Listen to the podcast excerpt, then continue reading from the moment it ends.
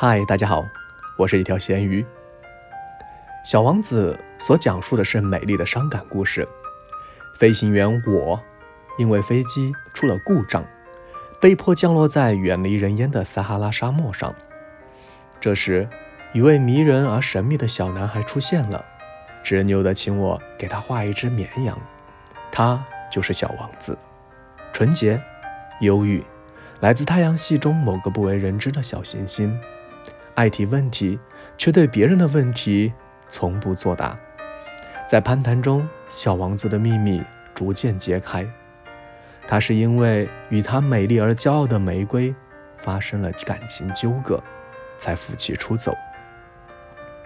他在各个星球中漫游，分别造访了国王、自负的人、酒鬼、商人、掌灯人和地理学家的星球，最后。